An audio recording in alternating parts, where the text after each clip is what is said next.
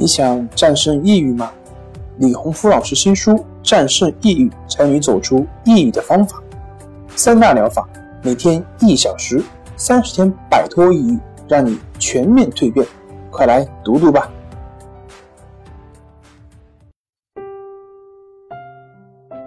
心情不好，我们聊聊吧。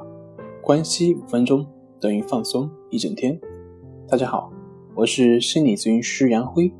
欢迎关注我们的微信公众账号“重塑心灵心理康复中心”，也可以添加微信 “su 零一一二三四五六七八九”，了解抑郁的解决办法。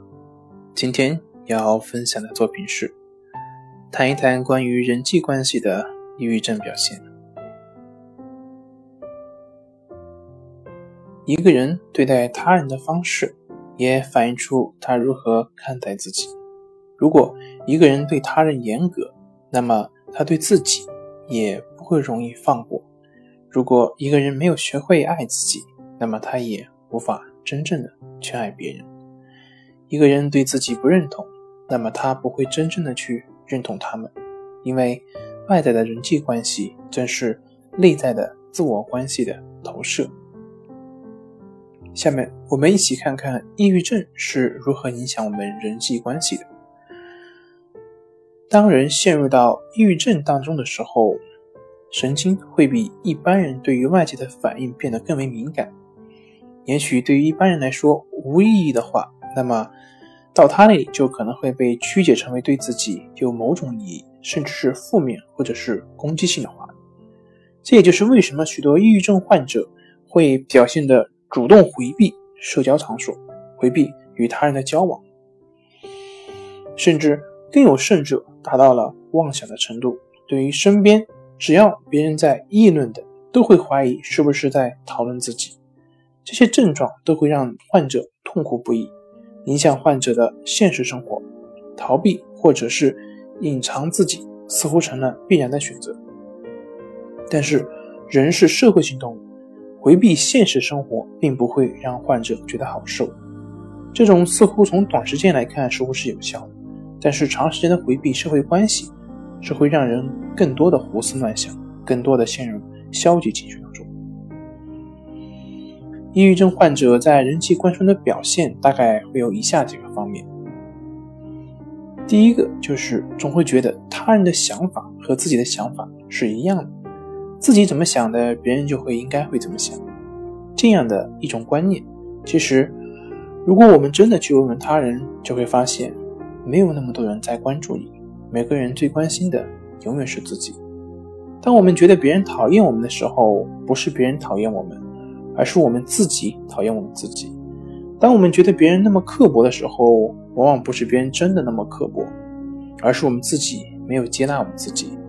甚至就算别人表扬我们、肯定我们，也并不会让我们获得安宁。我们会觉得别人是别有用心，或者是在说假话。要解决这个问题，需要我们认识到，我们认为别人对我们的看法不一定是真实的。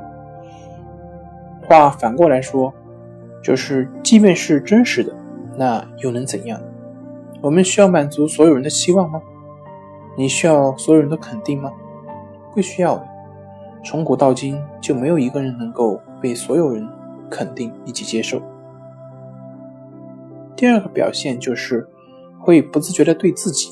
或者是他人提出各种病态要求，在患者看来，别人就是应该对他好，尊重他，重视他。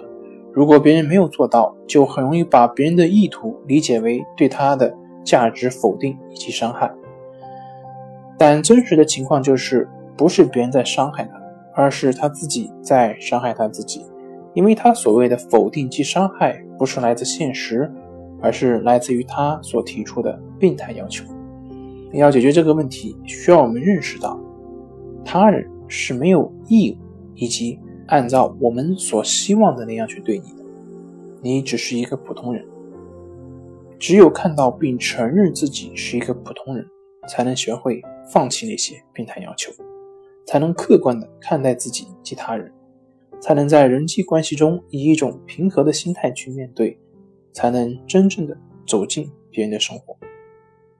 在人际中的关系的表现的第三点就是过于关注他人是否看得起自己。由于患者的敏感度，往往会对现实生活中的自己非常不满，他需要的别人肯定来填补内心的不满。但是为了获得他人的肯定，往往会让自己成为别人的木偶或者是奴才，即便是合理的要求也不敢提出。有时自己也能意识到这样的问题。但是还是依然无法拒绝他人，害怕得罪他人。这样的人际关系本来就不是一个平等的，处在这样的一个人际关系中的人会变得非常辛苦。也正是因为这种讨好的辛苦，让大家在讨好的过程中充满不满以及恨意，所以患者很难拥有一段真正的关系，很难走进别人的内心，或者把自己的心打开。要解决这个问题。需要我们认识到，人际关系并不能填补自己对现实自己的不满。一个人的内心的问题，并不能通过一般朋友的接纳来自我消除。自己跟自己的问题，需要专业人士或技术来进行处理。友谊来自于两个真实的人的交往，而不是用来满足某个人的目的所做的一件事情。否则，这只是一个交易，而不是一段真实的情感。好了，今天就分享到这里，咱们下回再见。